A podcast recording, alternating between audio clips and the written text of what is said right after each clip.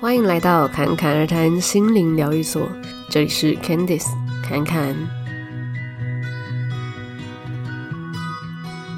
今天我们要来聊的是，呃，在我们深度觉察之后，如果突然对之前学过的身心灵疗愈没有兴致了的话，要怎么办呢？那这个问题其实还蛮常见的，也有人私下问我这一类的问题。那侃侃自己也经历过这个阶段，所以我们今天这一集就是会来聊说，诶，为什么会有这样的状况？那出现这样的状况，代表我们之前学的其实根本都是错的吗？还是根本就没有用，或者根本不需要？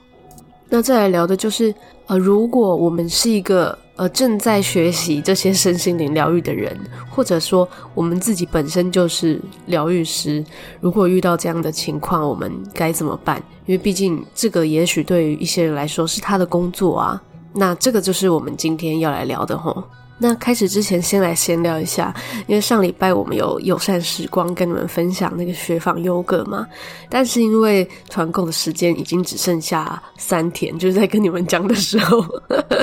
所以呢，有一些人可能就太赶，因为不是每一个人都是在呃单集上架的第一天就收听，有些人可能是呃隔一个礼拜才听，然后就来不及了。那当然有赶上的人，现在可能就已经吃得很开心了。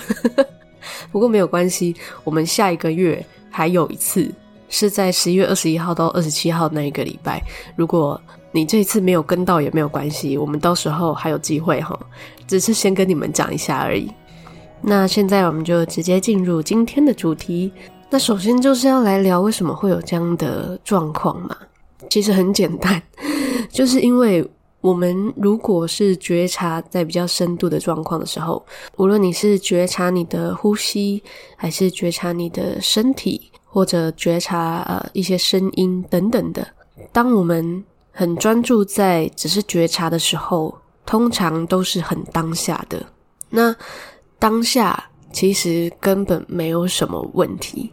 当下是没有任何需要疗愈的东西。通常我们会有需要疗愈的，都是因为可能活在过去或者是未来。那活在过去，可能就会有很多的呃，可能难过啊，或是过不去的坎啊，抗拒的一些感受啊等等。那活在未来，可能就是指说啊、一些害怕发生的情况啊，或者一些焦虑啊，或者是呃对未知的担忧啊、恐惧这一类的。那这个时候，我们去疗愈，其实是协助移动。移动到当下，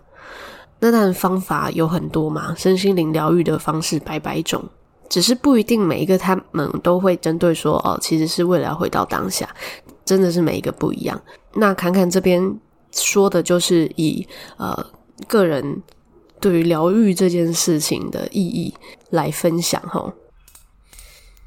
而且啊，当我们很专注在觉察当下的时候，也会发现说，诶，无论是感受还是情绪，它就是来来去去的，它会来也会走，然后不断的变化。那只是有一些感受变化的幅度比较慢，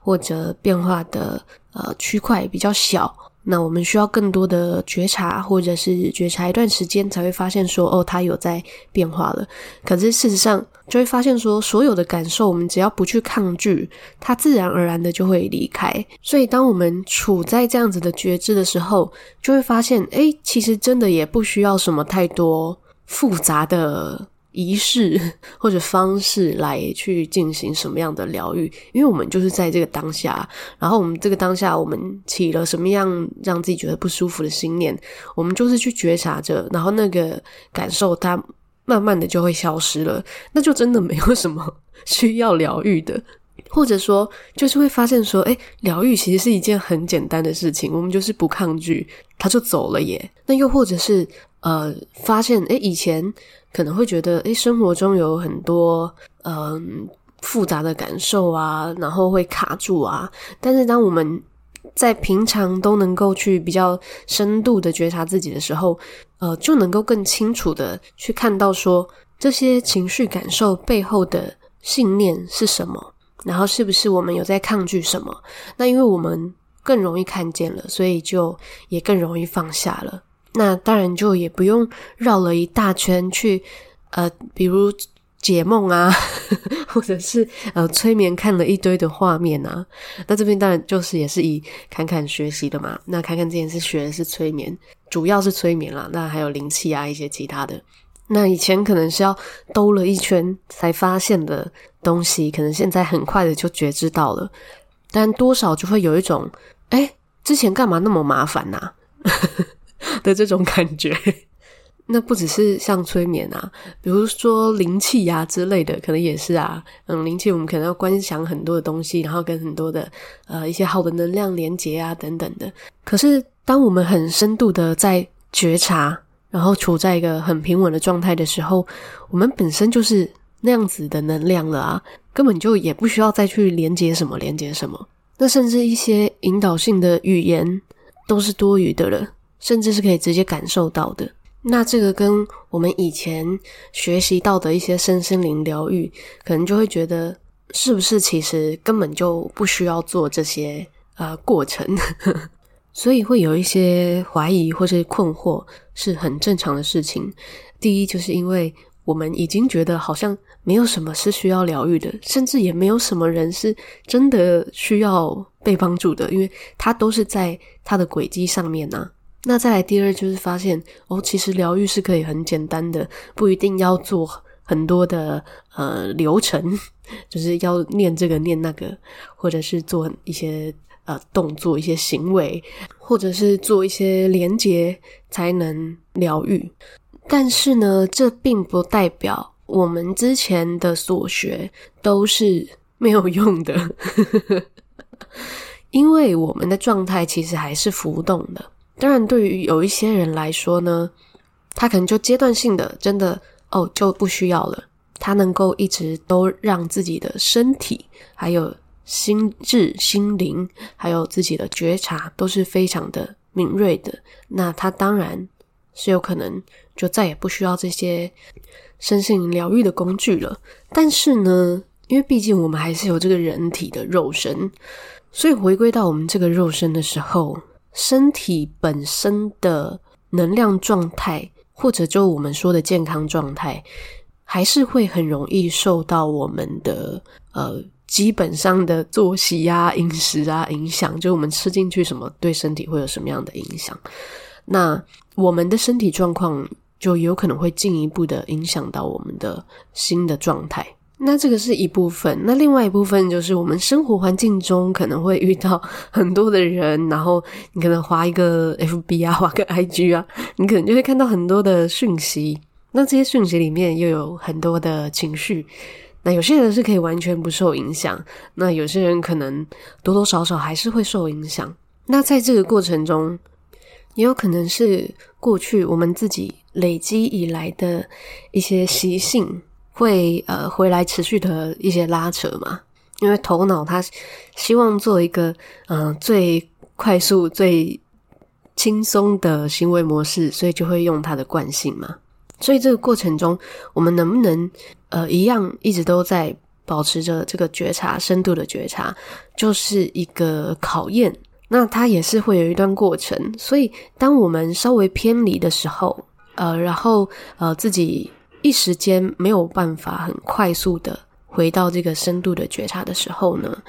呃，那这些身心灵疗愈的方式在这个时候就会起作用嘛。但是如果你觉得你想要把学到的这些东西先暂时先放旁边，不想要去碰它，那当然也没有关系啊，因为没有人说你学到什么，你这辈子就要一直去用它。有时候它就真的只是一个阶段性的过程，就是在那一个阶段，它协助了你突破了某个障碍，那你到了下一个阶段，你可能就不需要了。这也是有可能的哦，所以不需要去执着说啊，我之前花了这么多钱，对，有些人可能真的花了很多钱，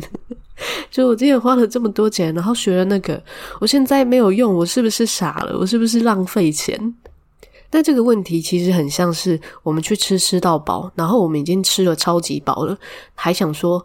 我现在还有很多菜，还有很多食物，还有很多肉没有吃完，这样子我是不是很不划算？我都已经花了钱来到这里了，可是明明就已经吃到饱到受不了，如果再吃下去，可能就会肚子痛之类的，那不是更惨吗？所以在这个过程中，呃，也去练习，呃，什么叫做刚刚好？不只是说，呃，刚才吃东西刚刚好，疗愈这件事情也是刚刚好就好。如果现在已经没有什么要疗愈了，那就放下吧，不要再去想说还有什么更多的需要疗愈的，不必在这方面钻牛角尖。如果你当下是已经活在这个当下了，那就真的没有什么需要疗愈的，你就去接受没有什么要疗愈这件事情。那如果可能，诶，下一秒钟。下一分钟，下一刻，你突然又想起了，呃，可能过去发生的某件事情，然后勾起了你的一些情绪，你觉得你需要去疗愈它，或者说去释放它，那就这样做吧。可是不用在你觉得好像已经不需要再疗愈什么了的时候，急着想要再去挖一些什么出来，因为有时候，嗯，它就真的是没事啊。我们就接受真的有可能会有没事的时候嘛。那至于我们过去所学的这些，其实我们一切的经历都是我们必须去经历的，包括我们可能认为是对的或是错的的事情，都有它的意义。或者说，也就是因为有经历过这些，我们才走到了这里。那这是一个在呃故事剧情里面循序渐进的一个呃，就是一个过程嘛。所以，我们当然也还是很感恩，无论我们过去所学的那些工具或者方法，我们有没有持续在未来需要去用到它都没有关系，因为这些方法、这些过程，它。对于很多人来说，都是呃让我们越来越开阔的一些工具。因为就以像侃侃来说，嗯，最早算是比较正式的接触身心灵，就是因为呃学了催眠，才发现说啊，原来呃潜意识是可以去呃去跟他沟通，可以去改变。啊，原来我们生活的很多的呃行为模式都跟我们的内在的这些信念连接是有关系的。哦，原来这个世界。就像是一个大催眠，那发现的东西越来越多，越来越开阔。那每一个人的入门的点不一样，有些人可能是从瑜伽，有可能诶从身体的觉察就发现，诶原来呃身体的感受跟这个世界之间的连接是什么，然后跟呃自己生活中遇到的情境连接是什么。那这由一个入口，慢慢的去发现越来越多的东西。也放下越来越多的东西，那这些都是很好的过程，所以嗯，不用去紧抓，也不用去觉得呃是不是呃白费了啊、浪费了啊这样，因为无论我们是透过什么样的过程，才到现在这个知道啊，原来可以就只是活在当下，原来觉察当下是这个感觉，原来可以。没有什么需要疗愈，原来可以没事。我们可以走到这个阶段，其实对于很多人来说都是一件不容易的事情。所以，就是好好感谢这些过程就好了。那至于之后，呃，还想不想要继续呃使用那些身心灵的工具啊，或是那些技能，就想要的时候再去用就好了。一样是跟着当下的感觉走，没有什么对或错。所以，如果你觉得你想要先呃暂停，呃不去做这些身心疗愈的事情，想要先去做别的事情，当然也很 OK 啊。比如说，原本你可能呃有在帮别人做呃灵气疗愈，或者说呃像侃侃一样做催眠，或者是呃其他的疗愈方式，那你可能暂时不想要去做。那你想要去做别的，你可能想要去跑步，你想要去运动，或者你想要去旅行，就做点别的事情，这都很 OK 啊。最重要的是你要诚实的去面对自己的感受，因为我知道有些人可能，呃，个案他可能还是会来嘛，可能有些人比较有名气啊，或者是你呃累积了一些的呃客源。那有可能，哎，陆陆续续还是会有人找你，但这个时候你就真的要很坦诚的问自己说：你现在呃想要做这件事情吗？那如果你现在真的不想做这件事情，那或许你也可以把它呃引荐给其他你呃认识也很优秀的疗愈师，或者是就直接告诉他说，呃，你想要休息一个阶段，然后什么时候再来找你。那又或者说，有可能你不太确定要不要继续做这个事，那你可以试试看，就是在施作疗愈的时候。呃，无论你是疗愈自己还是疗愈其他人，在这个过程中也保持着觉察，你就是觉察着自己正在做疗愈这件事，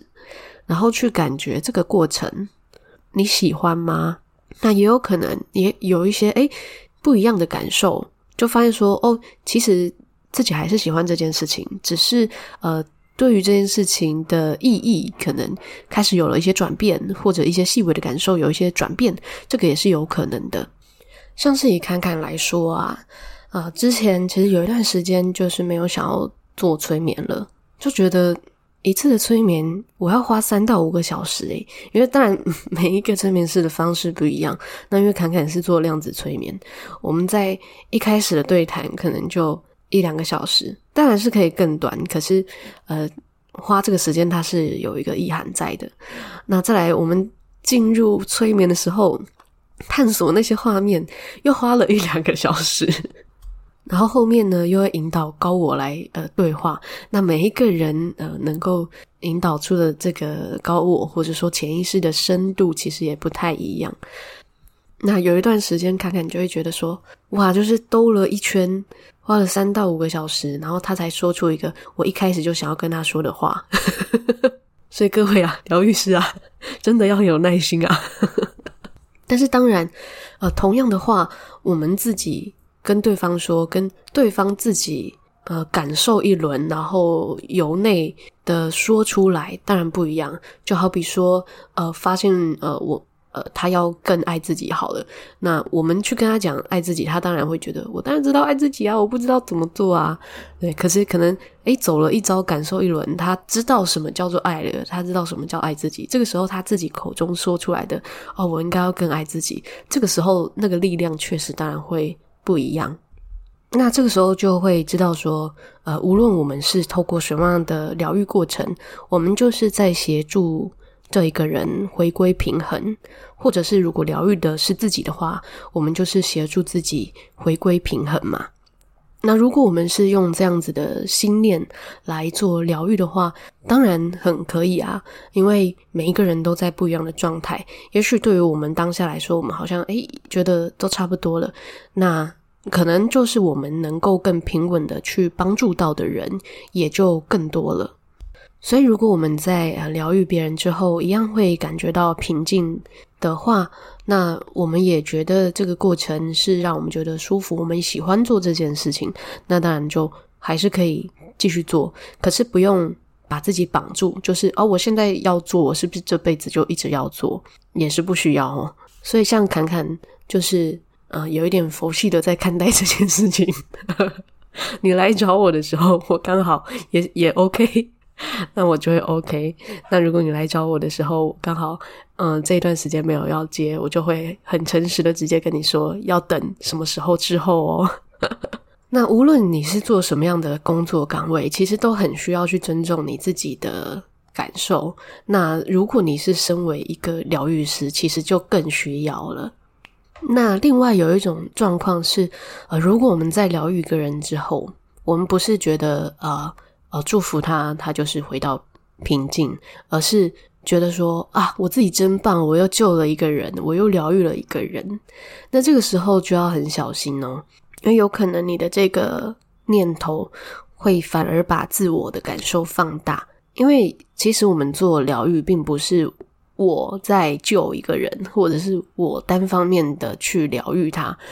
而是说，其实有很大的部分是来自于对方的自愈力。那我们的角色其实就是，呃，比较像是陪伴他，或者说引导他，呃，一起走回这个平衡的状态。那有很大的部分是来自于对方的意愿，以及呃，对方的内在的自愈力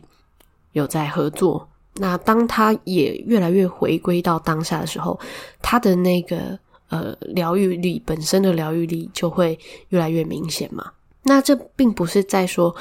呃，我们不能去肯定自己，不是这个意思哦。就是我们肯定自己，这个是一直都是的事情嘛。我们本来就是足够好啊，就算我们今天 没做疗愈，也是很好啊。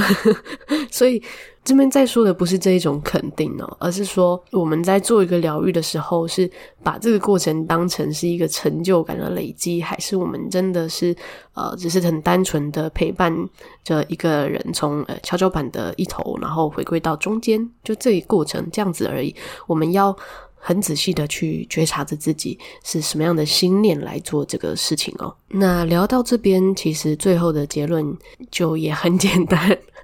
一样就是，我们不需要被要或者不要做什么给局限。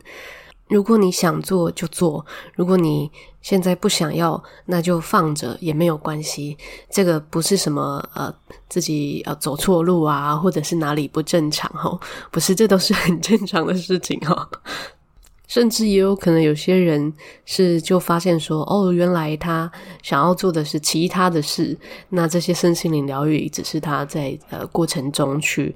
呃让自己越来越开阔的一些呃自我疗愈的工具。原本可能以为是要帮别人施作啊，把这个变成一个职业，可是后来就发现说，哦，没有，也许呃在职业或者工作上，他呃更想要去做别的尝试，别别的事情。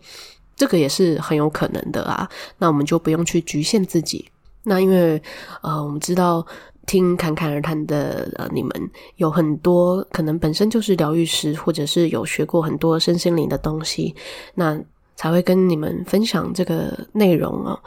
那也许这些问题你还没有遇到，那也不一定说你一定会遇到啦，只是说如果啊，当你遇到了，那你不用担心。就是觉察着这个过程，想做什么或不想做什么都是可以的。那不需要受到任何的，嗯，你所学习过的，或者是说你的身份给局限了。比如，如果你就定义为自己是疗愈师，你就是一一直都要做疗愈，也不用哈。因为我们说我们要回归平衡，回归当下，其实就是要让我们把很多给自己身上的标签或者定义，就是慢慢的放下。那 疗愈师本身。或者说哦，我会疗愈这件事情，它也是一个框架啊。那会了就会了，它没有什么啊，就是这样而已哦。好，那这一集的内容就是这样。最后我们要来回应 Apple Podcast 的留言。哇，你们真是很优秀诶，上礼拜呼吁一下，终于就有新的留言。你们可以继续在 Apple Podcast 上面跟我互动哦。那这一次的留言是，呃，他叫 Friday，没有明天。诶，这个名字其实取得不错诶，我们真的每一个人都没有明天，也没有昨天，只有今天。那他说，每次听到侃侃的笑声，自己也会会心一笑，非常棒的节目，在自我疗愈的路上有很多启发，谢谢。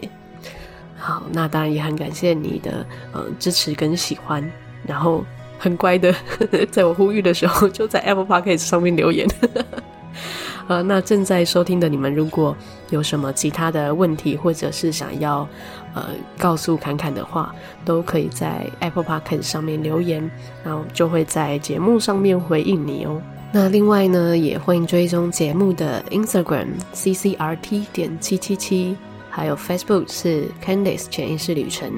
在这些社群里面也会有一些其他的分享。